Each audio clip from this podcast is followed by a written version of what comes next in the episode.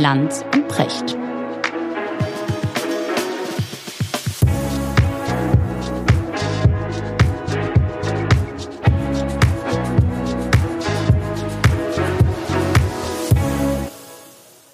immer noch Sommer in Hamburg. Richard, freue mich. Mhm. Zweiter ja. Teil. Ja. Es war so spannend, dir zuzuhören über Darwin und äh, Arten und äh, Diversität und vor allen Dingen über sexuelle Selektion. Genau. Da, haben wir, da sind wir stehen geblieben. Genau, es ist. Und da dachte ich, das ruft jetzt nach Teil 2. weil jetzt wird's interessant. Ja, ja, weil das, das ist sowas, wenn man nicht so ganz genau hinguckt, fällt das ja erst nicht so auf. Mhm. Ne, dass ähm, die, die Art und Weise, wie der Konkurrenzkampf unter Menschen Ja. stattfindet, ja, der genetische Kampf um Durchsetzung und Interessen und so, ja nicht äh, elementarem natürlichem Wettkampf entspricht, sondern das Entscheidende ist, wie viel Nachkommen kriegt man. Und die Frage, wie viel Nachkommen, ist eine Frage, was für einen Partner bekommt man. Und der Kampf der Partnerwahl, ja, das ist sozusagen der Selektionsmechanismus. Das, der erste. Und der zweite ist natürlich die eigene Entscheidung, wie viele Kinder man kriegen will. Klar. Aber die, also evolutionär, Mhm. was ist denn unsere Aufgabe? Was ist unsere Bestimmung? Ich habe immer, also anders, dieses Bild sozusagen, das da entstanden ist, ja, äh, die Tierwelt, die Arten, dann wird ja biologistisch argumentiert, dann wird ja mit Instinkten Mhm. äh, argumentiert. Und ich frage mich dann immer, kann man das sozusagen eins zu eins einfach auf Menschen übertragen? Mhm. Ja?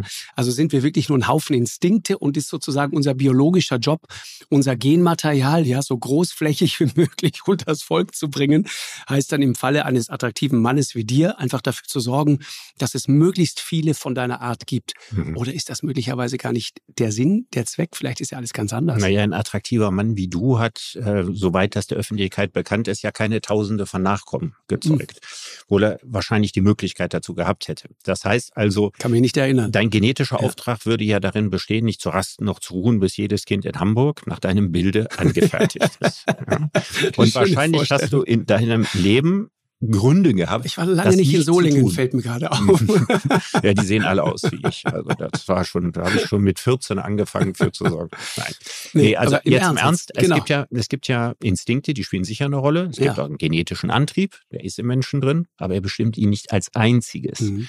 Ne, das ist dann vielleicht das, was uns von relativ primitiven Lebewesen unterscheidet. Ich glaube schon, schon äh, bei anderen hochkomplexen Säugetieren wie bei Primaten oder sowas, ja Menschenaffen, gibt es schon noch ein bisschen mehr als nur dem, dem Wunsch der Gene zu gehorchen. Also das ist auch interessant bei Schimpansen zum Beispiel, dass sich Schimpansenweibchen nicht notwendig in den obersten Boss, ja, die- nicht in den reichsten, mächt- mächtigsten und stärksten Das Alpha-Tier, ne? vergucken für kurze Zeit, ja. sondern es muss nicht das Alpha-Tier sein. Das kann auch dieser junge Hansel sein, ja, den man irgendwie ganz witzig findet. Das, das meine ich. Also ja, auch da, ne, so unsere Vorstellung, die, du hattest letztes Mal erzählt, wie, wie sehr das dann auch missbraucht worden ist, die Idee sozusagen dieses Darwinismus, Mhm, Survival of the Fittest, genau. da, das Alpha-Tier. The Also, winner takes it all, Genau. der Stärkste setzt sich durch. genau, aber in der Tierwelt, ich, ich also wenn, wenn man mit, mit äh, sich entsprechender Literatur beschäftigt, merkt man ganz schnell, Alpha-Tier bedeutet für Biologen nicht zwingend der stärkste, Mhm. der skrupelloseste, der Mhm. rücksichtsloseste, Mhm. Sondern heißt was ganz anderes. Wer, ist das Alpha-Tier auf dem Affenhügel? Also am Ende würde man sagen, der, der die meisten Nachkommen produziert. Das ist natürlich jetzt auf dem Pavianfelsen in der Regelfall schon der oberste Boss. Ne? Da ist das so. Aber ist der die- oberste Boss der der Biologe kennt ja nur eine Möglichkeit, eine Möglichkeit überhaupt abzurechnen. Und Ist das schon klar. ist mit Fitness, ne, ge- gewonnen hat der mit den meisten Nachkommen. Ob der stark war, wie der aussah, ist Das im. Nachhinein nicht mehr wichtig. Aber das meine ich. Ja, und jetzt gibt's natürlich schon so Gesellschaften, wo die, die anderen nicht so zum Zuge kommen wie der oberste Boss. Das wäre jetzt dieses Beispiel, wo das so ist. Aber ich sagte ja schon bei Menschenaffen, ne, da kann es passieren, gibt's auch den obersten Boss. Also im Fall von Gorillas gibt's den Mhm. obersten Boss, bei Schimpansen. Und bei Schimpansen ist es so, dass die rangniedrigeren Männchen durchaus zu ihrem kommen. Ja, die müssen natürlich ein bisschen tricksen und die rangniedrigeren Weibchen ebenfalls zu ihrem kommen. Mhm. Und da spielen schon andere Qualitäten eine Rolle, als nur eben der größte, mächtigste und stärkste zu sein. Das, äh, Bonobos sind ja auch interessant, die lösen ja ihre Konflikte mit Geschlechtsverkehr. ne? Genau. Da gibt's gar keinen obersten Boss. Bei den Bonobos. Das ist also, wenn überhaupt, äh, ein Matriarchat. Also eigentlich geben die Weibchen die Spielregeln an. Das ist interessant. Ja, und das ist in der Natur klappt das super Mhm. und im Zoo schlecht. Also die, die Männchen erkennt man im Zoo schon mal gerne daran, dass ihnen der Finger abgebissen ist oder was ähnliches. Da werden die Weibchen häufig ziemlich fies. Okay. Ja. Weil man Aber sich die im Zoo ja nicht so aus dem Wege gehen kann Schon wie in klar. der Natur. Ne? Was Böses, ne? Hm. Aber die lösen ihre Konflikte mit Geschlechtsverkehr. Genau. Immer wenn irgendeine Spannung ist und ein Druck, dann gibt's Geschlechtsverkehr und dann ist wieder gut. Also so Hippie-Affen. Ne? Die Kommune 1 wurde halt nicht von Rainer Langhans erfunden, sondern die Bonobos praktizieren. Die praktizieren auch die Missionarsstellung übrigens, ja, die eigentlich Bonobo-Stellung heißen müsste. Ist der einzige Affe, der die re- regelmäßig benutzt. Ist so, ja? In allen anderen ist der klassische Sex von hinten. Ja. Ja. Und bei, bei äh, Bonobos gibt's das auch, aber es gibt eben auch Das Missionarsstellung. heißt, die sind sehr die gucken kreativ. sich auch schon mal gerne an beim Sex und so. Ja. ist interessant. Ja, verbringen auch sehr viel Zeit in ihrem Leben damit. Ist ein interessantes Konzept. Warum denn nicht? Der Mensch ist ja irgendwas dazwischen. Ne? Also Ja, ein bisschen Bonobo ist in uns, ja. Ja. aber auch ein bisschen von dem hierarchisch denkenden... Von dem Alpha, von der Alpha-Tier-Idee. Genau. Ja, das müssen ja nicht in der menschlichen Kulturgeschichte immer die Männer sein, vielleicht Mhm. werden das ja auch demnächst die Frauen. Mhm. Aber diese, dieses Hierarchiedenken, das ist ja, das wird nicht gänzlich aus der Menschenwelt verschwinden. Und dieses Mhm. Hierarchiedenken, das ist eben bei Bonobos sehr gering entwickelt. Und wir sind irgend so was Verunglücktes, also halb Bonobos oder halb normale Schimpansen.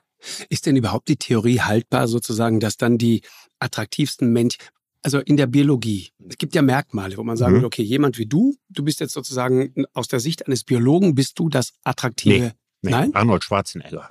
das Kinn? Ja, also noch mehr Kinn, ja, und noch stärkere Augenbrauen und noch Eng mehr zusammen. Muskeln und noch mehr Körpergröße und so weiter. Also davon kann, könnte es ja eigentlich gar nicht genug geben. Du bist ja eigentlich, wenn du zwei Meter groß bist und ein Riesenkreuz hast und so weiter, tiefe Stimme, Mhm. Ja. das sind eigentlich die, die klassischen, rein biologischen Kriterien. Das meine ich. Nun jetzt sieht es ja so aus, dass wenn man sich guckt, wie sehen die Sexsymbole an Männern in Hollywood aus, man relativ wenig davon findet.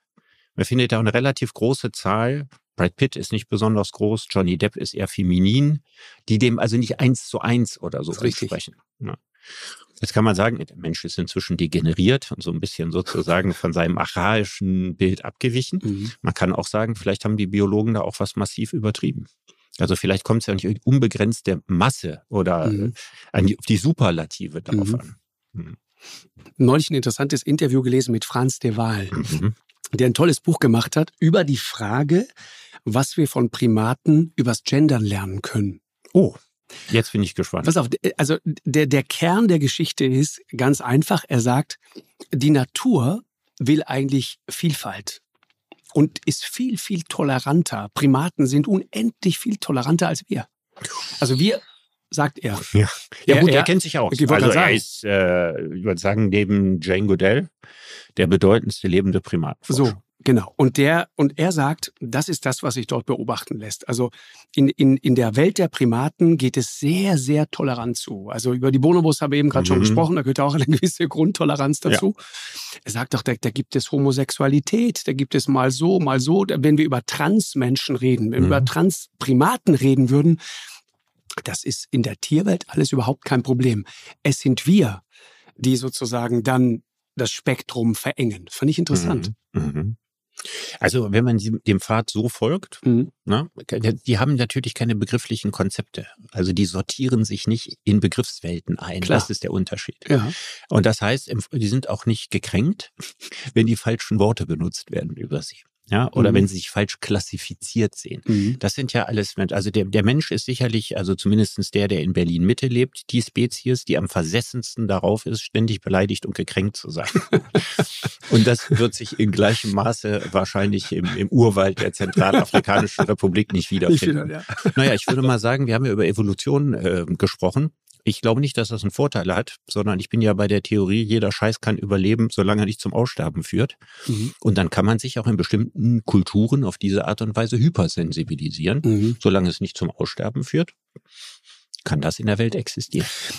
Ähm, der Wahl, das ist ja sehr interessant, äh, sagt eigentlich, äh, gibt es sozusagen diese, diese Verhärtung, die wir da sehen. Ne? Die hat was damit zu tun, dass Biologen eben lange Zeit immer nur über Instinkt argumentiert haben.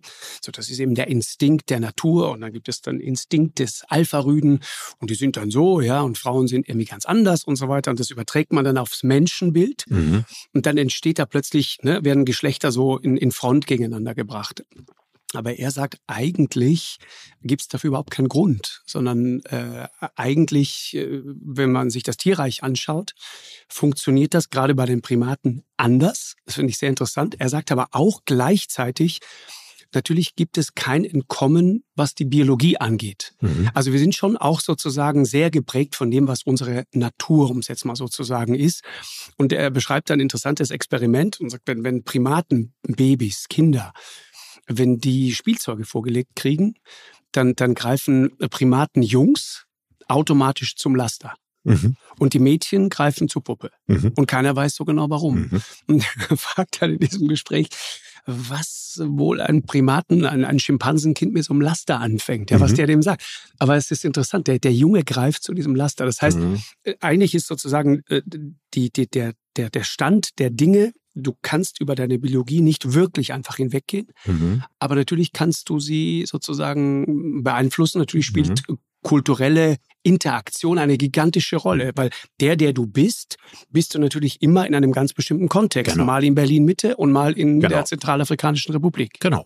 Und jetzt äh, ist das Interessante, also wenn man guckt, wie ist der, der Austausch zwischen dem biologischen und dem kulturellen. Mhm. Wenn man sich die Frage stellt, äh, welcher äh, Pavian wird oberster Boss auf dem Pavianhügel. Jetzt hier die Mantelpaviane, ne, die da auch im Zoo immer und auch in der Natur auf diesen Felsen sind. Genau. So, wer wird der Boss? Ganz einfach, der Stärkste. So simpel ist das. Der Stärkste setzt Im Sinne sich durch. Kraft oder der Kraft. Smarteste? Der Stärkste. Der Stärkste. Wirklich Gewalt. Da einfach rohe Gewalt. Rohe Gewalt. Paviane sind, ich weiß, ist schon ziemlich harte, harte Gesellen. Also der Stärkste. Jetzt muss der Stärkste nicht über den höchsten Testosteronspiegel verfügen. Das sind zwei völlig verschiedene Dinge, auch bei Menschen. Richtig. Ja, also es muss nicht sein, dass Arnold Schwarzenegger einen zehnmal höheren Testosteronspiegel hat als irgend so ein kleiner, zarter Mensch, der als den ganzen Tag im Büro Beispiel. sitzt. also du kannst, du kannst den Testosteronspiegel am Äußeren nicht so sauber ablesen, wie man denkt. Mhm. So. Es ist aber so, wenn der Pavian mal ganz, ganz oben auf dem Felsen angekommen ist, verzehnfacht sich sein Testosteronspiegel durch soziale Anerkennung. Durch Status. Durch Status und Anerkennung. Das und schüttet, das Gleiche hast du bei Menschen auch. Also wenn du Geschäftsführer von irgendwas bist oder Kanzler oder was weiß ich was, dann erhöht sich als Mann dein Testosteronspiegel nachweisbar. erheblich, erheblich. Nachweisbar. Nachweisbar. Ganz, ganz erheblich. Schon mal gemessen? Bei mir? Ja. Nee. Ich weiß auch nicht, wie man Testosteronspiegel misst. Hast du das nee. mal gemacht? Nee. Aber das können wir ja mal gemeinsam machen und mal gucken. wer, wer Vergifteter von dem ja, Zeug genau, ist. Ja? Genau. Aber der, also das sozusagen durch, durch, und deswegen ist auch der Verlust mhm. eines solchen Amtes für Männer, jetzt alles jetzt mal aus der Männerperspektive ja, ja. gesprochen, ne, auch entsprechend tragisch. Weil mit dem, mit dem Verlust des Amtes, ja, beginnt also sozusagen der Abstieg vom Felsen. Klar. Und dann geht auch deine Körperchemie, verändert sich in Wirklich? kürzester Zeit massiv. Wusste ich nicht. Wusste ich nicht. Ganz massiv. Wusste so. ich nicht. Das ist ich, so. ich bin, bin Abgesehen davon, dass wir, müssen wir der Wahrheit halber dazu sagen, dass Testosteron verblödet. Ja, ja also je mehr du davon hast, ja, ja, umso, umso kürzer werden im Regelfall auch tatsächlich deine Gedanken. Und äh, du wirst äh, zwar möglicherweise ein guter Redner, aber ein sehr schlechter Zuhörer. Ja, und das beginnen sozusagen diese, diese Testosteronvergiftung. Ja, die, die, das ist ein gewisser sozialer Verdummungseffekt. Weil die Rolle des führenden Primatenmännchens ist die simpelste, die es gibt. Du musst nur darauf achten, dass hier kein anderer Mann gefährlich werden kann. Oder die Frauen klaut. Das ist ein sehr simpler Auftrag. Die intelligentesten Primaten sind die Mittelalter alten Weibchen, die sich um die Jungen kümmern müssen, die vielleicht den obersten Boss gar nicht gut finden und mhm. Gelegenheit finden, irgendjemand anderen schöne Augen zu machen. Das darf aber nicht groß auffallen. Dafür muss, braucht man Freundinnen, die in der Zeit auf die Kinder aufpassen oder den großen Boss ablenken und so weiter. Das heißt, das soziale Schach, was die Weibchen spielen, ist viel komplizierter als das, was die Männchen spielen. Und deswegen sind bei Primatenversuchen und auch was die berühmten Primaten äh, anbelangt, also mir fallen nur zwei Ausnahmen ein, der Versuchsschimpanse Nim mhm. und der Bonobo Kanzi. Aber die meisten berühmten äh, Menschenaffen, mit denen man Experimente gemacht, Sprache beigebracht und sowas, im Regelfall nimmt man die Weibchen dafür. Das ist interessant. Mhm. Ich, du hattest doch neulich Jürgen Schmidhuber, ne? Ja, das ist schon ein bisschen her. Bisschen her, mhm. ja. Aber äh, war auch bei uns in der Sendung, ist ja ein wahnsinnig faszinierender Mann. Ich muss an den gerade denken, KI-Pionier, ne? Ja. Äh, der ja alles über neuronale Netzwerke weiß und so weiter. Mhm. Und der sagte, wir, wir, wir sind ja im, im Grunde sozusagen so eine Verkettung von Neuronen und üben dann so langsam. Ja, ein kleines Kind fängt dann an, irgendwann Fußball zu spielen und so weiter. Und das ist das, was KI heute noch überhaupt nicht kann. Mhm. Also selbstlernende Systeme nicht hinter einem Bildschirm, sondern in der realen Welt. Mhm. Also laufen, joggen, Fußball spielen, Tennis spielen, schwimmen, all diese Dinge die Kinder lernen, indem sie merken, okay, das ist schlecht, das ist auch schlecht, das ist gut, das führt zum Erfolg, das funktioniert. Das kann KI heute noch nicht, aber er sagt, wir sind dabei, das zu imitieren und äh, sagte dann auf die Frage, ob das bei Jungs besser geht als bei Mädchen. Frauen sind da im Vorteil, mhm. evolutionär, mhm. weil die mehr von diesen Verknüpfungen, Verschaltungen im mhm. Kopf haben als Männer. Mhm. Und das wahrscheinlich also, nicht auf, aus neuroanatomischem Grund, sondern? Ja, das ist ein bisschen umstritten also das berühmte Corpus callosum, die, die, die Brücke mhm. zwischen mhm. dem rechten und linken Gehirn. Da gibt es also sehr unterschiedliche Ergebnisse, sondern weil es einen großen Unterschied macht, ob du von Östradiolen überschwemmt wirst oder von Testosteron. Okay. Also die Eindimensionalität des menschlichen Denkens hat wahrscheinlich mehr mit der Software zu tun als mit der Hardware. Und die Okay, und die Software ist in dem Fall Testosteron. Ja. Die, die nachteilige Software. Genau, die nachteilige Software. Das ist interessant. Ja. Ja, das hängt ja auch damit zusammen, dass äh, du natürlich dann auch leichter aggressiv wirst mhm. oder solche Dinge. Ne? Und wir sind, wir sind uns einig. Also Menschen sind in dem Moment, wo sie aggressiv sind, selten besonders intelligent. Das ist richtig. Ne? Weil der, Zustand ist nicht darauf ausgerichtet. Mhm, der genau. ist sehr zielstrebig darauf ausgerichtet, eine einzige Botschaft zu senden. Richtig. Entweder mit körperlicher Gewalt oder mit, mit Wortgewalt. Wer Angst hat, kann nicht mehr denken. Ne? Ja. Genau. Das ist klar. Genau. Und, und wer wütend ist, auch nicht. Das ist richtig. Hat das eigentlich eine evolutionär eine, eine, auch eine gute Funktion? Ist es, ist es wirklich nur. Das ist ja der Sinn der Übung. Du sollst nicht denken, sondern du sollst sozusagen Fliehen, auf deinen Instinkt in dem Moment. Säbelzahntiger. Ja. Also der Mensch hat ja die ganze Palette in sich. Es gibt ja Momente, da bist du einfach nur Tier. Ja, da kommt, wenn du einen Wutausbruch kriegst oder sowas alles. Ne? Karneval. Auch zum Beispiel. Ne? Die lustvolle Verwandlung von Bier zu Bier ja, näher ans Tier heran. Also das Interessante ist, wir, wir lernen jetzt immer mehr davon, wie viele Tiere wir sind. Ne? Mhm. Gerade auch, wo du ja von Schmidhuber sprichst, im Zeitalter der künstlichen mhm. Intelligenz mhm. können wir uns nicht mehr unterscheiden als die rationalen Wesen. Ja, hat die Philosophen ja immer gemacht. Mhm. Der Mensch, ne, Rationalität, Logos und genau. so weiter und anderes nur Tiere und Pflanzen. Instinkt. Sondern jetzt müssen wir sagen, ah nee, ist ein bisschen anders. Ja. KI ist ganz rational und wir so Menschen, Tiere, Pflanzen rücken auf einmal wieder ziemlich nah zusammen und wir Glied. entdecken ja. sozusagen immer mehr unsere animalische Verstrickung. Mhm. Wir lernen immer mehr, wie faszinierend, wie äh, komplex Tiere sind. Ich habe ja schon viel über Kraken geredet, irrsinnig faszinierend. Und in der gleichen Zeit, wo wir das alles erforschen und wissen, rotten wir die in einem gnadenlosen Affenzahn alle aus. Also das ist ja der große Widerspruch unserer Zeit. Und wenn das so weitergeht, dann landen wir da, was der große Evolutionsbiologe Edward O. Wilson, der letztes Jahr letztes, gestorben ist. letztes Mal auch gesprochen haben. Genau. Hast du den mal getroffen? Die habe ich leider, leider nie getroffen. Hätte ich gerne mal getroffen. Ich habe Jane Goodall, so wie du, ja. noch getroffen. Ja. Äh, faszinierende Frau, die, Wahnsinnig die Affenforscherin. Genau. Ja. Ja, aber ihn, ihn, also der war ja quasi der bedeutendste Evolutionsbiologe, auch eine Legende seiner selbst. Mhm. Und der hat gesagt, wir gehen jetzt in ein neues äh, Zeitalter ein. Es ist übrigens so ein bisschen so ein Hobby, neue Erdzeitalter erfinden. Ne? Wir reden so, jetzt immer vom Anthropozän. Genau, ja. Das Zeitalter des Menschen. Zeitalter des Menschen. Weil, weil ich bin dagegen, ich bin gegen den Begriff. Bist du? Ja, bin ich, weil also muss man dieses kurz erklären, Zeitalter ne? des Menschen dient dem Menschen nicht. Das ist also, richtig. Aber also die, die, Idee die Geologen sagen, der genau. Mensch hinterlässt mehr solche Spuren, solche genau. Spuren in der Natur, ja, was also früher die Gezeiten, die, die Stürme, genau. äh, die Vulkanausbrüche, die Meeresspiegelveränderungen und so gemacht haben, das macht jetzt alles der Mensch. Richtig. Dass wir das Anthropozän nennen, weil der Mensch pflügt ja im Augenblick die Erde um. Und ich glaube nicht, dass es der Mensch ist, weil es gibt ganz viele Menschen, die flügen die Erde überhaupt nicht um. Deine Inuits tun das nicht, ja, und äh, die, die Leute im Ituri-Urwald leben, machen das nicht. Und Aber die, Leute sind, am Amazonas die so viele, nicht. Die sind so viele, Richard. machen nur die Kulturen, in denen das Geld im Mittelpunkt steht. Nur die. Und deswegen habe ich ja vorgeschlagen, man sollte das das Monetozän nennen. Das Zeitalter des Geldes. Weil das Geld flügt letztlich Ja, um. letztlich Ja, und ist der. Mensch stellt sich sozusagen in den Dienst des Das ist Geldes. total interessant, sagt Schmidhuber übrigens auch. Mhm. Also neue Technologien, echte Disruption, äh, wirklich äh, spektakuläre Entwicklung entsteht und entstand immer dort, wo das Geld war. Mhm. Das große Geld. Genau. Die große Entwicklung kommt immer aus dem Geld. Ja, also dann Also- Schmidhuber, du und ich einig, Monetozän. Ja, ja. Ja, müssen wir mal eine Petition machen, eine Umbenennung in Monetozän. Aber Mhm. es gibt auch eben einen anderen schönen Begriff von Edward O. Wilson. Mhm. Und der spricht vom Eremozoikum, vom Zeitalter der Einsamkeit. Ja, wir werden so viele Arten ausrotten, dass wir einsam werden.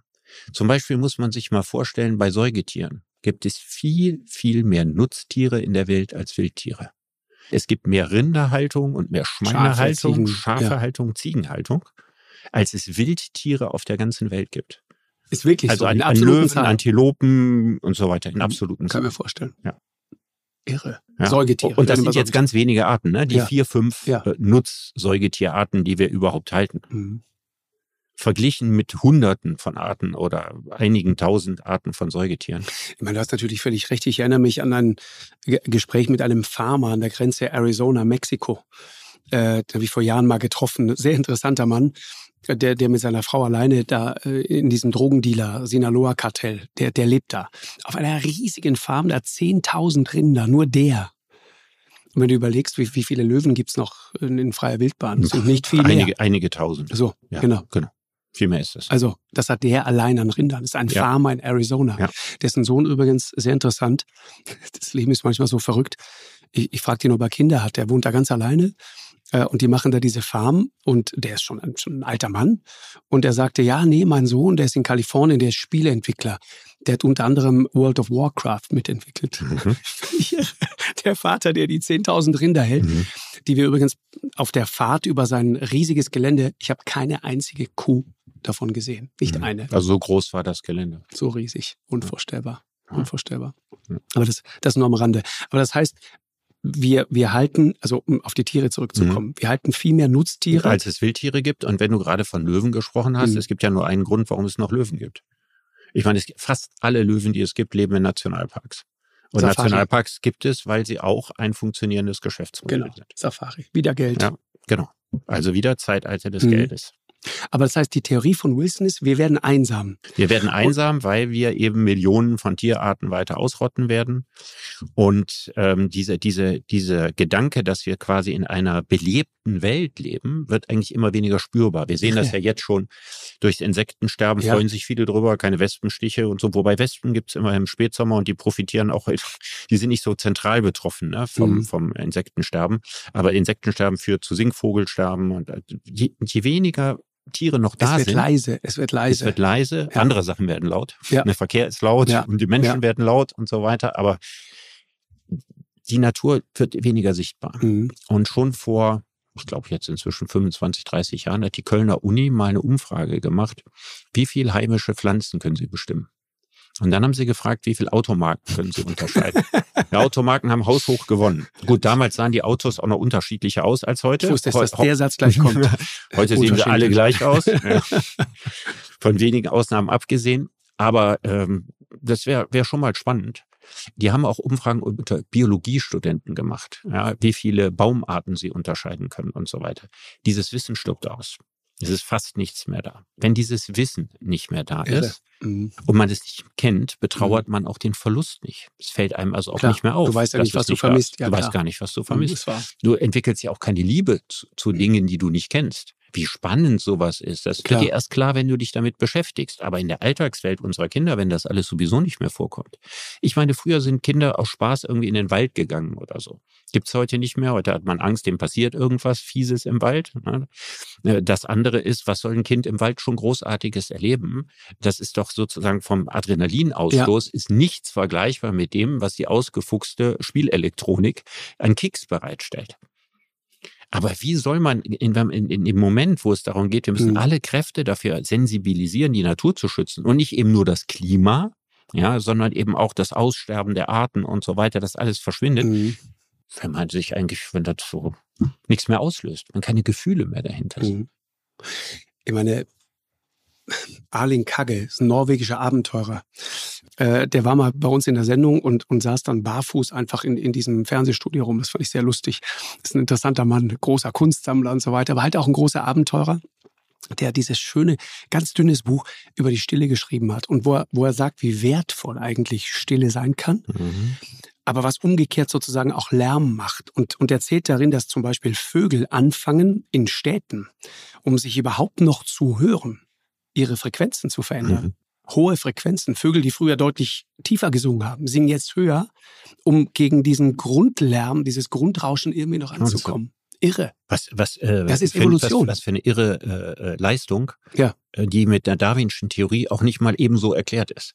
Ja, denn das bräuchte ja eine irrsinnig lange Zeit, bis da irgendwelche Vorteile und wie auch immer und so. ne? Genau. Also wir haben die, das Rätsel der Evolution auch noch nicht in allen Aspekten entblättert. Das sagt Dirk Steffens auch. Ja, das war immer so, dass jede Generation von Forschern dachte, jetzt haben wir's. Mhm. Ja, und sicherlich ist vieles von dem, was Darwin erkannte, zeitlos richtig, Mhm. aber es ist keine vollständige Erklärung von alles und allem. Mhm. Und ich glaube, ich hatte mal eine lustige Anekdote, die nicht gut für mich ausfiel. Ich war mal im Naturkundemuseum in Berlin vor zehn Jahren, zwölf Jahren zu einer Tagung. Und das andere waren alles Bioprofessoren. Und ich hatte dann einen Vortrag gehalten über, über Darwin Mhm. und, ähm, und über Prinzipien der Evolution und solche Sachen. Und nachher saßen wir beim Abendessen zusammen, so zu sieben, acht Leuten am Tisch. Und dann habe ich gesagt, naja, wir wüssten eigentlich ganz vieles nicht. Also warum ein Birkenspanner, ja, so ein, ein Falter, eins zu eins aussieht wie Birkenrinde. Das kann ich mit so einfach mal eben so mit Darwin nicht erklären, Mhm. weil man sagen muss, ja, nee, wieso? Der hat sich angepasst und die Angepassten, die hatten dann Vorteile. Das stimmt aber nicht. Den Vorteil hast du erst am Ende der Entwicklung, wenn du eins zu eins wie Birkenrinde aussiehst.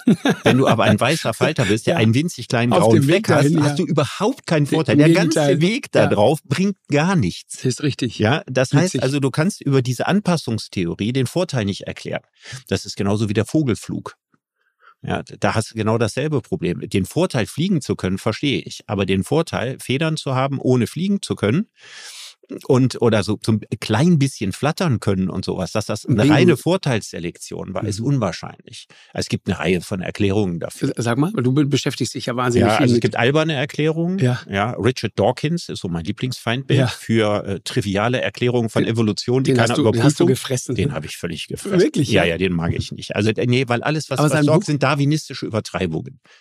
Egoistische Gene, Ja. ja. das ist also das ist immer alles holzhackerisch simpel. das ist der Autor von Gotteswahn. Gotteswahn anderem, ne? und genau, ja, alles Und das frei mochtest du auch alles nicht? weg damit. Gotteswahn ja. mochtest du auch Nee, nicht. mag ich nicht, weil wir haben ja über Religion häufig geredet. Ja. Ja. ähm, jemand anders die Religion austreiben zu wollen, finde ich, ist kein edles Motiv.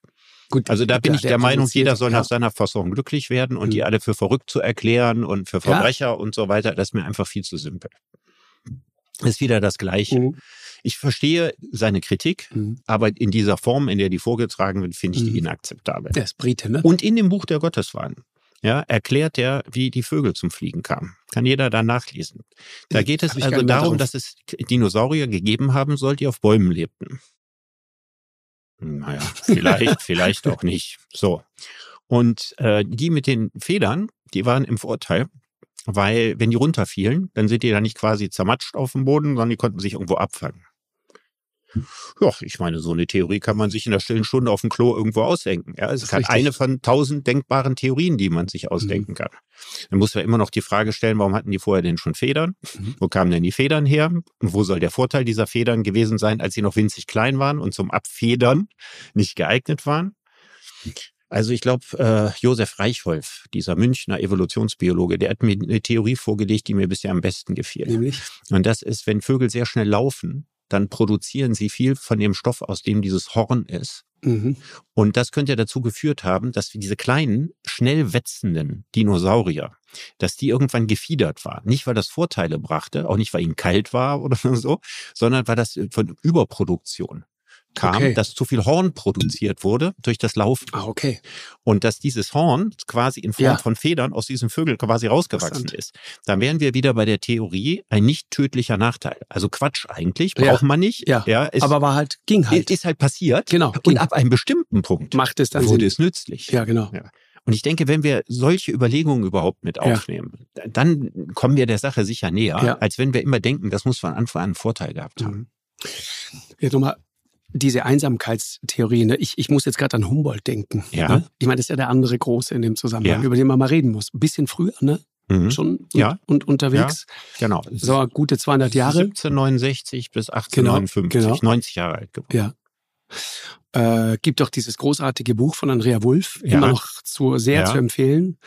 Deutsche, die in London lebt, Ja. die mich immer irre beeindruckt mit dem, was sie über Humboldt weiß und die auch diese Dimension verstanden hat, das, das fand ich ja wiederum etwas, was mir so ein bisschen den Glauben an die Menschheit zurückgegeben hat, dass wir nicht alle komplett der Verblödung anheimfallen. Ich meine, es ist 21. Jahrhundert. Ja. Und dann kommt jemand wie Andrea Wulff und schreibt ein Buch über einen Mann, der vor über 200 Jahren gelebt hat, wichtige Dinge getan hat, aber alles wirkt so uh, retro mhm. und, und zack, Bestseller. Mhm. Weil so viele Leute plötzlich fasziniert sind von dem, was da drin steht und verstehen, welche Größe, welche Dimension das hat auch zum Thema Umweltschutz. Der erste, der darüber nachgedacht hat, dass es einen CO2-Effekt gibt. Mhm. Der erste, der in, äh, ich glaube, in, in, in Venezuela war es, einen, einen See beobachtet hat, wo klar war, da kippt jetzt gerade ein ganzes Ökosystem. Ja, beschreibt diese Situation, da steigen diese diese wunderschönen Fischreiher und die Kranich und alles steigt da so auf im, im Gegenlicht und alles ist wunderschön. Und plötzlich wird ihm klar, das ist aber eine Welt, die gerade untergeht. Warum? Weil rund um diesen See einfach alles abgeholzt worden war. Und er hat verstanden, diese Bäume, diese Wurzeln, das war. Die haben das Biotop geschützt. Genau, genau. Die haben das Biotop geschützt. Die haben dafür gesorgt, dass da ständig Wasser nachkommt und so weiter. Und er konnte quasi in Echtzeit zusehen, wie der Wasserspiegel nach unten geht. Und das andere war eben dieses Thema, und da wird es einem ja, also kriegt man Gänsehaut, wo er beschreibt, wir werden wahrscheinlich irgendwann zu fernen Planeten reisen Mhm. Und dann werden wir die ähnlich kaputt machen wie den, auf dem wir gerade sind. Mhm. Und das alles geschrieben vor, vor 150 Jahren. Ja, ja, Überleg genau. mal. Ja. Wahnsinnig faszinierend. Ja. Darwin und er ja. kannten sich oder kannten sich nicht? Es gibt eine Anekdote, dass sie sich wohl in London mal begegnet sind. Mhm, okay. Und äh, dass, ich weiß nicht, wie belastbar die Anekdote mhm. ist. Und dass äh, Darwin wohl leicht genervt von Humboldt war weil er äh, zu viel geredet hat. ich weiß okay. gar nicht, ehrlich gesagt, wie gut Alexander von Humboldt Englisch konnte. Das weiß ich nicht. Französisch konnte er wunderbar, hat er ganz lange in Paris mhm. gelebt. Mhm. Bei Englisch weiß ich es nicht so genau. Ich weiß also nicht, ob das jetzt noch für Darwin übersetzt werden muss. Äh, äh Kehlmann, so. kennst du die Vermessung der Welt? Ja. Großartiges Buch. Und da gibt's äh, sehr schnell am Anfang kommt diese schöne Anekdote, Gauss hat keinen Bock, zu so einem großen Kongress zu fahren, lässt sich aber von Humboldt bequatschen mhm. und, und, und windet sich und, und ziert sich und will partout nicht in diese Kutsche einsteigen. Und irgendwann sitzt da endlich er, der größte Mathematiker des Landes, in dieser elenden Kutsche auf dem Weg zu diesem Kongress, bricht er in Berlin auf und irgendwann fragt er seinen Sohn Eugen, der neben ihm sitzt, sag mal, warum heiratet deine Schwester eigentlich nicht? Und Eugen denkt kurz nach und sagt, äh, Vater wahrscheinlich, weil sie hässlich ist. Und Gauss schwieg, Punkt, die Antwort erschien ihm plausibel. das ist so großartig. Also die haben sich offenkundig getroffen, so mhm. beschreibt es zumindest mhm. Kehlmann. Aber mhm. Darwin und äh, Humboldt offenbar, äh, vielleicht, man weiß es Vielleicht. Nicht. Also ich weiß nicht, ob man es weiß. Ich weiß es jedenfalls mhm. nicht. Also ich, ich weiß, dass es diese Anekdote gibt. Ich weiß nicht, okay. wie, wie belastbar die ist. Super. Aber die Bedeutung von Humboldt in dem Zusammenhang? Also was ich irre finde bei Humboldt, wo gar nicht so viel drüber geredet wird. Also wenn jemand groß wird im damaligen Berlin, ähm, das ist so Feudalzeit pur. Mhm. Ja, das ist so die Zeit, wo die ersten Prachtbauten unter den Linden da von Knobbelsdorf und so gemacht werden. Wir sind also in so einer Barock- und Rokoko-Welt. Mhm. Und wenn er dann stirbt, ja, 1859, äh, tobt die industrielle Revolution. Das heißt, was du vorhin erzählt hast mit dem See und der genau. Naturzerstörung und so. Also da fahren dann Eisenbahnen. Irre, oder? Ja, und da werden Stahlwerke gebaut und, und Textilfabriken gibt's auch schon lange. Also er kriegt diesen gesamten Wandel mit. Diese Disruption. Diese, diese Disruption, ja, von der Adelsgesellschaft zur bürgerlichen Gesellschaft, mhm. politisch aber auch eben diese Naturvernichtung, die einhergeht mit der industriellen Revolution. Also quasi aus, aus der, der Idylle einer ungerechten Adelswelt genau. in die Barbarei einer im Vergleich gerechteren bürgerlichen Welt rein. Irre. Und er ist Zeitzeuge dieser gesamten, also quasi eine Jahrhundertfigur. Wahnsinn. Und als junger Mensch eben so lange in äh, seiner Reise unterwegs mhm. gewesen und äh, Entdeckungen gemacht. Ich meine, er hat sich ja für alles interessiert. Und was ich immer sehr beeindruckend finde, ich meine, ich war in meinem Leben ja auch schon das ein oder andere Mal im Regenwald, manchmal auch schon mal lange. Was war deine längste Zeit im Regenwald? Ja, das war, ich war auf den Philippinen gewesen und da waren wir wochenlang da gewesen und ich auf Mindanao und in Panay. Keine Angst, und drin übernachtet im, im Urwald? Ja, ja, nee, die Angst war nicht das Problem. Das größte Problem ist die Luftfeuchtigkeit. Wenn du 98 Prozent Luftfeuchtigkeit hast, schläfst du nicht mehr. Dann wird, dann schläfst nicht und dein Gehirn wird sowas wie so eine, wie so eine matschige Apfelsine. Du wirst dumpf. Du wirst Wirklich? immer dumpfer. Wirklich, physiologisch, da passiert was. Du hast das Gefühl, du hast ja nur noch so einen Schwamm. Ja, du wirst so, du merkst, du, du, das merkt doch jeder schon, wenn hier die Luftfeuchtigkeit Ja. stark steigt und kombiniert mit Hitze, dass man so träge ist und keinen Klar. Gedanken mehr fassen kann bei der Arbeit. Und das hat man Mhm. ja hier noch viel träger und das auch über einen langen Zeitraum. Und dann passioniert genug zu sein, wie Humboldt. Jedes Genau. erdenkliche Phänomen, das will ich erforschen, das ist spannend, da muss ich hin, den Chimbarazzo muss ich besteigen, Genau. da muss und so. Also, Die Energie. Wo nimmt die man energetische die Energie. Ja. her? Mhm. Ja, unter solchen extrem Hardcore-Bedingungen. Wir waren ja nicht nur im Regenwald, aber der ist auch den Berg hochgestiegen, da ohne Sauerstoffgerät mit den damaligen Ausrüstungen, die man Punkt. hatte und so. Genau. Also der hat sich ja ständig in Gefahr begeben und der wollte immer weiter und der hat seinen Wissensdurst nie nachgelassen. Also ich könnte mir so vorstellen, da kommen auch Leute an, die finden das wahnsinnig spannend. Oh, ich bin in Südamerika und ich bin hier im Regenwald und so weiter und die nach einer Woche sagen, ich will nach Hause. Jetzt ist auch mal gut. Ja. Genau. Mhm. Und das dann über Jahre hinweg durchzuziehen. Und das alles noch äh, mit, mit, einem Reise, mit einer Reisemedizin, die nichts wert war.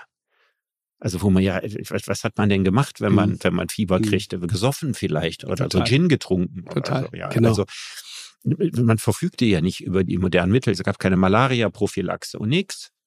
Also das sind irrsinnige Leistungen Es gewesen. Und wie stark muss der innere Antrieb gewesen sein?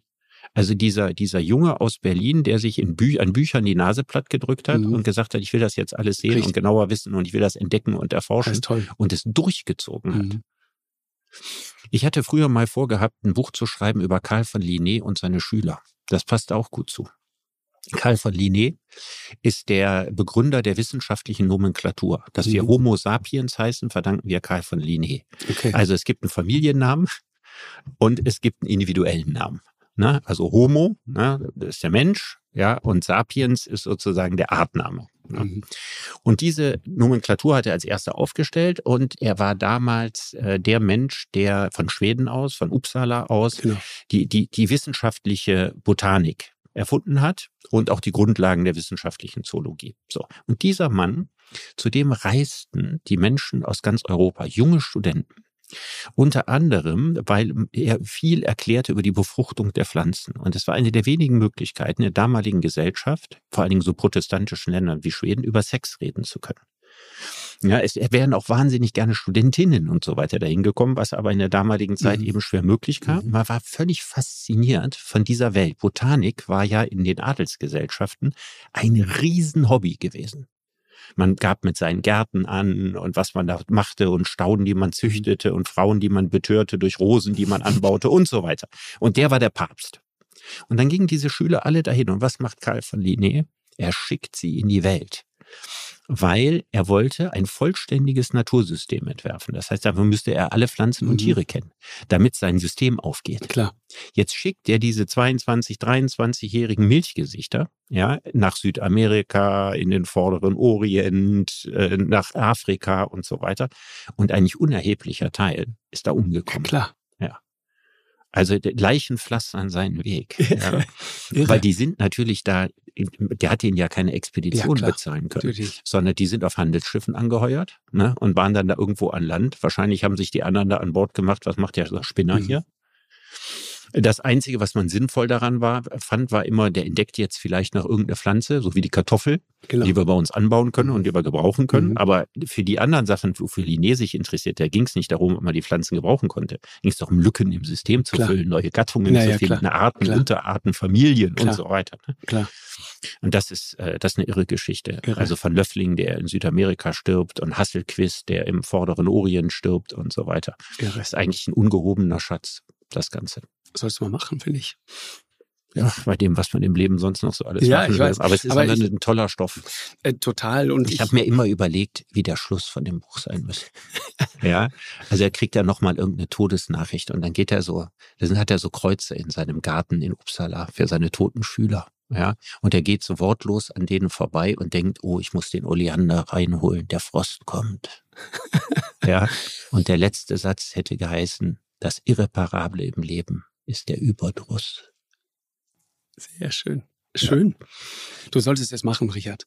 Uppsala ist doch, da war doch Hans Rostling, hat doch auch da gelehrt, ne? In Uppsala, soweit ich weiß. Das, Der berühmte Statistiker. Ja, ja, kann Also gut in sein. Uppsala Kann gut sein. Aber der, der, und der. Ruf wurde eigentlich da durch Linné begründet. Also in. Schweden ist er Ja, einer ja, der ganz weiß, größten. Wenn überhaupt. du im Flughafen ankommst da, ähm, Das sind ja die ganzen berühmten Schweden, findest du mhm. da ja alle, finde ich ja interessant. Mhm. Schweden hat wahnsinnig viel Exzellenz, aber ein anderes Thema. Aber ich hatte nochmal äh, äh, zum Schluss äh, gefragt, also, weil du gerade sagst Schiffe, ne? Mhm. In Sachen Evolution, welche Rolle spielt die Tatsache, dass wir plötzlich sozusagen verbunden sind mit der ganzen Welt? Also, ich sag mal, ganz weit zurück. Einschleppen und ja, genau. Also wenn du, wenn du ja. genau, wenn du sagst, okay, es gibt Reptilien, es gibt Krokodile in Afrika, es gibt sie aber auch irgendwie im, im fernen mhm. Florida mhm. oder was auch immer. So die alte Pangea-Idee, ja. Mhm. Irgendwann hing mal alles zusammen, ein großer Kontinent. Hat sich dann auseinanderentwickelt. So. Weil nur so kann es ja gewesen sein irgendwie. Also ein Krokodil da sind wir uns sicher, dass das schwimmt ja nicht einfach mal über Kontinentalverschiebung und so weiter. Ja. So. Mhm. Heute Handelsschiffe, Beziehungen. Also ich meine, wenn so ein Handelsschiff hat jetzt aus Versehen eine Art in Australien, ne, mit, dem, mit dem Mehlsack mhm. kommt jetzt noch irgendwie dein tasmanischer, äh, was wir letztes Beutelwolf? Der Beutelwolf, so.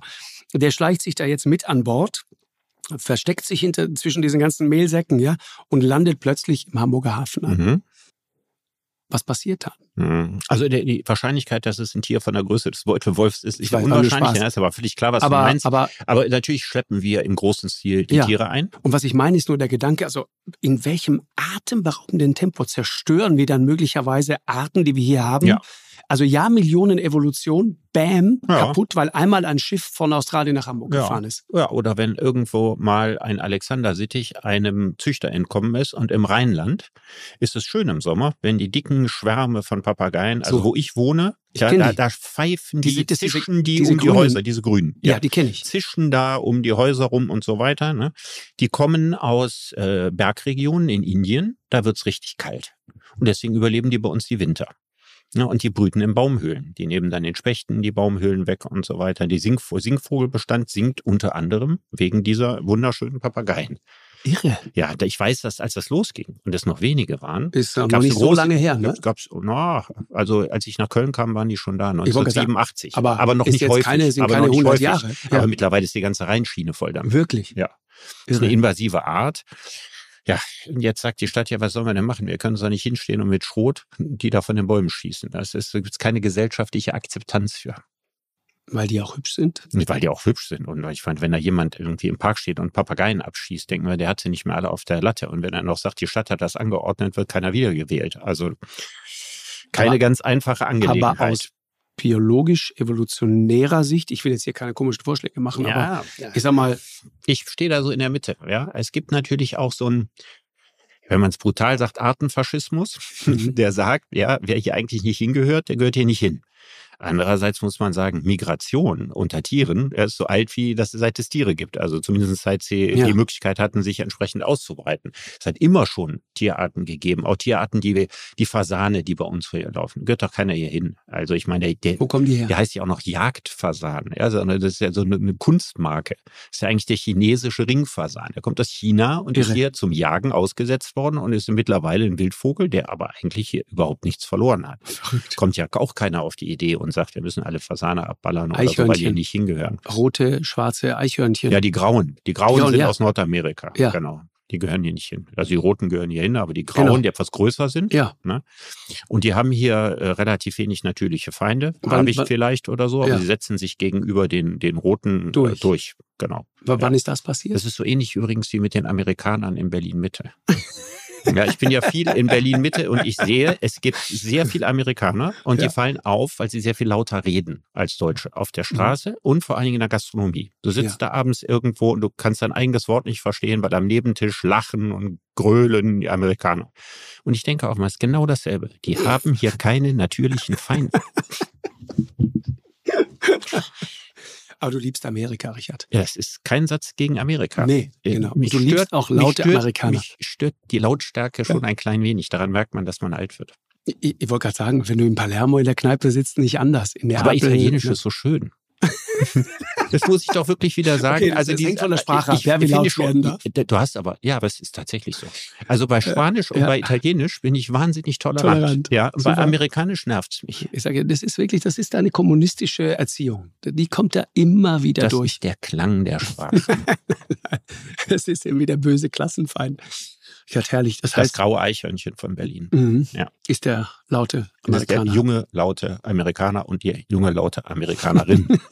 ja, Wunderbar. mit, der, mit dem häufigsten Satz, oh my God. Ja, Sag ich doch. Da kommen so alte, alte Ressentiments. da habe ich Mama Mia oder was weiß ich, was Ja, genau. lieber. Ja, Ja. ja. Es war ja, die junge, die invasiven laute, Arten. die, die junge, laute Italienerin gibt's ja auch kaum noch. Die Italiener kriegen ja kaum noch Kinder. Das ist das, Das Problem. stimmt, Ja. das stimmt. Das ist ein riesiges Drama. Ja. Wenn, wenn du in, in, in Rom im Restaurant sitzt, dann siehst du wirklich, wie sich ganze Großfamilien scharen um ein einzelnes Einziges Kind. Ja. Wirklich. Aber weißt Das du, was, ist bitter. weißt Das du, ist was, so was bitter, so das zu zum biologischen Thema der Kindererziehung mir auffällt? Mhm. Ich bin ja viel in Spanien.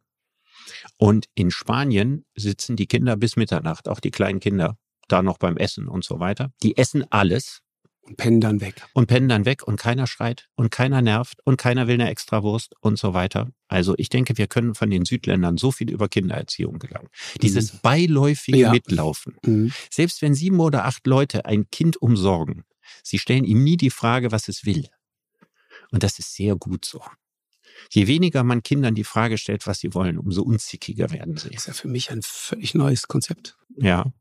Nicht fragen, einfach machen und vorsetzen, mitlaufen lassen, respektieren. Ja. Mhm. Ich sage immer, Kinder können nicht genug Liebe kriegen, aber leicht zu viel Aufmerksamkeit. Und ich finde, das kann man an den Südländern so wunderbar lernen, wie man Liebe gibt, ohne Aufmerksamkeit zu überzeichnen. Um, um, um das jetzt nochmal sozusagen ganz kurz zum Schluss wieder zu unserem Thema zurückzuführen. Machen Primaten auch so? Frage? Ja, das Beiläufige, Ne? Beiläufige Nebenbei. mitnehmen. Ja. Das ist natürlich klar. Die Kinder klammern sich fest und sind immer, ne, wie die spanischen Kinder mit der Gastronomie, immer mit dabei, Dabei, immer, ja, genau. ohne dass sie deswegen im Mittelpunkt stehen. Kann man sagen, ist gutes Primatenverhalten. Aus guten Gründen, Millionen Jahre lang unverändert. Wir fangen gerade an, das zu verändern. Das ist, ich, äh, mir fällt gerade äh, zum Schluss nur noch schnell eine Szene in, in Ghana ein. Ich war mal mit einer Frau auf ihrem Erdnussfeld in Ghana. Ich habe mal mein Leben für eine Reportage mit dem Leben einer gambianischen Hausfrau getauscht für 24 Stunden. War die härteste Erfahrung meines Lebens. Unfassbar. Für so eine Fernsehserie? Ja, für eine Reportage. Ich wollte, ich wollte mal zeigen, was das wirklich bedeutet, bei 40, 42, 45 Grad zu Hause den Haushalt zu schmeißen, schmeißen, ähm, das äh, Wasser kilometerweit auf dem Kopf erstmal durch die Gegend zu tragen, äh, nebenbei noch die Kinder zu versorgen und ganz nebenbei auf dem Erdnussfeld unfassbar harte Arbeit zu machen in dieser glühenden Sonne. Und, und da habe ich das damals auch so mitgekriegt. Dann hat sie mir erzählt, ich habe dann die Kinder dahin geschleppt und dann sagte sie mir so, und die setzt du jetzt einfach da ab. Und ich sagte, nee, nee, geht doch nicht. Ich kann doch nicht einfach die Kinder hier absetzen. Kleine, Mhm. Kleinstkinder. Mhm. Sagt, doch, doch, setz die einfach ab. Mhm. Und dann gingen wir auf dieses Feld und haben dann dort in sengender Sonne, in dieser Gluthitze irgendwie Erdnüsse daraus geholt. Und dann guckte ich immer so, wo die Kinder sind. Und es war total schön. Keiner hat Theater gemacht, Mhm. keiner hat Rambazamba gemacht. Die Größeren haben auf die Kleineren aufgepasst im Schatten eines großen Baumes. Und das lief wunderbar mit der größten Selbstverständlichkeit auf Erden. Und dann ging sie wieder zurück und hatte, ich habe den dann auch gesagt, auf dem Rücken drauf oder vorne oder wo auch immer, kannst du dir aussuchen. Und dann sind wir dann nach Hause. Und das hat mir damals gut gefallen. Das habe ich in der Mongolei auch so ähnlich gesehen. In der Mhm. Mongolei laufen die Mhm. Kinder auch so nebenbei mit. Da guckst du guckst aus, dem, aus der Jurte raus und dann reitet der Kleine irgendwie auf, auf seinem Steppenpferd einfach mit fünf, sechs Jahren, hält sich einfach nur so an der Mähne fest, kein Sattel, kein nichts und reitet einfach los und kommt zurück mit komplett offenen Beinen, offenen Oberschenkeln. Unvorstellbar. Die, ein, Aber- ein Vertrauen grenzenlos. Wunderbar. Aber würdest du denn nicht, dann nicht meiner These sagen, dass wir uns im Hinblick auf die Kindererziehung einfach ein ganzes Stück weit zu sehr entbiologisiert ja, haben? das ich Dass schon. wir unsere natürlichen Instinkte im Ja. Umgang mit Kindern mehr und mehr verlieren? Ja. Und dass das diesen Kindern auch am Ende nicht gut tut? Ich, äh, gebe ich dir recht. Ich, ich, ich glaube, dass wir diese Instinkte interessanterweise bis in die heutige Zeit auch alle haben. Ja, aber ja das total Teil interessant. verkümmert. Genau. Und, und deswegen habe ich mich immer gewehrt, auch gegen so komische Bücher wie Jedes Kind kann schlafen lernen. Mhm. Ich habe mir gedacht, nee, warte mal, es hat doch einen Sinn, biologisch, dass ich jetzt leichter schlafe, wenn nachts Mhm. der Kleine schreit Mhm. und ich diese Frequenz für mein Ohr als besonders penetrant wahrnehme. Ja, dann das heißt das, so sein. Alter, dann steh jetzt auf. Dann soll das so sein. Und dann steh doch auch auf. Wie bringst du es denn dann fertig, den dann fünf Minuten einfach hinter verschlossener Tür in der Dunkelheit weinen zu lassen? Furchtbar. Mhm. Und die Prophezeiungen, und das zeigt dir, wie weit wir weg sind, waren immer furchtbar. Die Prophezeiungen waren, das wird der nie lernen. Der wird nie alleine einschlafen. Mhm. Und du wirst bis der zehn ist, wird der ständig dich nachts heimsuchen. Nichts dergleichen. Das Gegenteil war der Fall, weil die Kinder irgendwann dieses Urvertrauen klar haben und wissen, okay, wenn die Hütte richtig brennt, kommt jemand mhm. und ansonsten ist alles gut. Mhm. Und dann ergibt sich das ganz von selbst. Deswegen wirklich immer mein, mein Petitum, äh, hör auf die Instinkte, was, mhm. was Kindererziehung angeht. Man kriegt dann schon ein Gefühl dafür, wann sie mit dir den Molly machen. Mhm. Aber wenn du dann wenn du dies, falls du dieses Gefühl noch hast. Ich habe das. Falls hab, man nicht das Gefühl verliert, ja, was ist was ist ja. sozusagen echte Not, ja. Äh, was ist nur ein bisschen Aufmerksamkeit, genau. was ist Übermüdung, was ist ein Problem. Muss auch mal sein, genau. Ja, ja, muss genau. auch mal sein, darf auch mal sein. Ja, muss auch mal ein bisschen schreien aushalten können. So. Aber jetzt sind wir ja am Ende genau. eines Gesprächs über Biologie und Artenvielfalt bis zur Kindererziehung gekommen. Ich würde eigentlich gern von dir wissen, Markus, noch am Ende, dieses Eremozoikum, also ja, diese die Vorstellung Einsamkeit. der Einsamkeit und dieses Sterben der Arten, wenn du, wenn du dir das jetzt so vergegenwärtigst, wie, was löst das in dir für Gefühle aus? Äh, soll ich dir sagen, wo es für mich am plastischsten wurde? Vögel und Fledermäuse. Fledermäuse sind ja nicht die Tiere, Stichwort Corona, die wir besonders lieben, ja, Coronaviren und so weiter. Aber wenn wir die verlieren, wenn wir bestimmte Vogelarten verlieren, die Früchte essen, dann Kerne irgendwann irgendwo fallen lassen. Wenn du dann noch weißt, du weißt es ganz genau, ein ganz bestimmter Vogel ist evolutionär so gestaltet, dass nur er in der Lage ist, ganz besonders große Kerne fallen zu lassen. Mhm. Nur der kann das. Mhm. Welcher ist das? Ja, also Nashornvögel haben Nashornvögel. riesigen genau. Schnabel. So, ja. Nashornvögel. Mhm. Und dann wachsen bestimmte Bäume nicht mehr. Mhm. Dann haben wir ein Thema mit Vegetation plötzlich. Mhm. Wenn du nachweisen kannst, dass mit abnehmender Vogelzahl auch Vegetation sich verändert, mhm. kein gutes Gefühl. Kein gutes Gefühl für die Zukunft der Menschheit und ja. wenn du an deine Kinder denkst ja. oder auch, so wäre es bei mir, ich denke gar nicht so viel jetzt an meinen Sohn. Ja, da denke ich auch dran. Aber ich denke da parareligiös. Ja, ich denke, wie viele Millionen Jahre hat das mhm. alles gebraucht, ja. um, um dieser Zauber zu werden, genau. der es ist. Ja, der mhm. ist auch manchmal brutal, mhm. ja, und kann auch grausam sein und so weiter, aber er ist auch aus meiner Perspektive unendlich schön. Mhm. Richtig. Ja, ich bin, ich nehme das als Mensch so wahr. Die Tiere im Wald vielleicht nicht, aber ich nehme das so wahr. Und diese Vorstellung, dass das alles verschwindet und genichtet wird und wenn das alles mal weg ist, dann ist ja nichts in der Welt besser geworden, sondern alles ist viel, viel, viel schlimmer geworden. Richtig. Und trotzdem haben wir dieses Thema im Gegensatz zum Klimawandel unter Vermischtes auf der Tagesordnung. Ich bin vor wenigen Tagen am Wirtschaftsministerium vorbeigekommen, das große Schild Ministerium für Wirtschaft und Klimaschutz. Und ich denke, ja, für Klimaschutz. Ein Aspekt der großen Umweltzerstörung. Und das an, die anderen Aspekte, die sind alle irgendwie angegliedert beim Umweltministerium, das ein ganzes Stück entfernt ist. Also vermischt ist. Ja, Gerhard Schröder hätte fast noch wahrscheinlich Gedöns dazu gesagt. genau. Mhm. Weil nur das Klimathema, also mhm. rausgeschält ist jetzt das große Thema. Zerstörung der Artenvielfalt, Richtig. der enorme Ressourcenverbrauch, mhm. beides geht eng miteinander zusammen. Richtig. Ja, wenn wir Koltan äh, und Kobalt aus Afrika kriegen, dann geht das einher mit Regenwaldrodung, ja, je mehr Autos bei uns fahren, auch Elektroautos, je mehr Smartphones wir haben, umso mehr Koltan und mhm. Kobalt brauchen wir, umso mehr wird die Umwelt und die Natur. Und das geht alles weiter, weiter und weiter. Da habe ich manchmal das Gefühl, ich bin irgendwie froh, dass ich noch so viel Schönes von der Natur erlebt habe. Aber es beruhigt mich nicht. Ich finde es unendlich schade, ja. dass künftige Generationen das nicht mehr erleben werden. Und das fasst mich regelrecht metaphysisch ja, an. Ja. Und nicht unter der Nutzensfrage, nee, kann die klar. Menschheit dann nee, nee, überleben genau. oder sowas, ja, sondern wir machen die Welt in einem irrsinnigen Ausmaß um ihre Schönheit ärmer. In diesem Sinne, Richard, das war ein sehr interessanter Austausch. Viel gelernt. Ich auch. Vom Zoodirektor meines Herzens. Ja. Dank dir sehr. Einen schönen, verregneten Sommer ja, weiterhin. Den wünsche ich dir und der Erde auch. genau, danke dir. Eine Produktion von M hoch 2 und Podstars bei OMR im Auftrag des ZDF.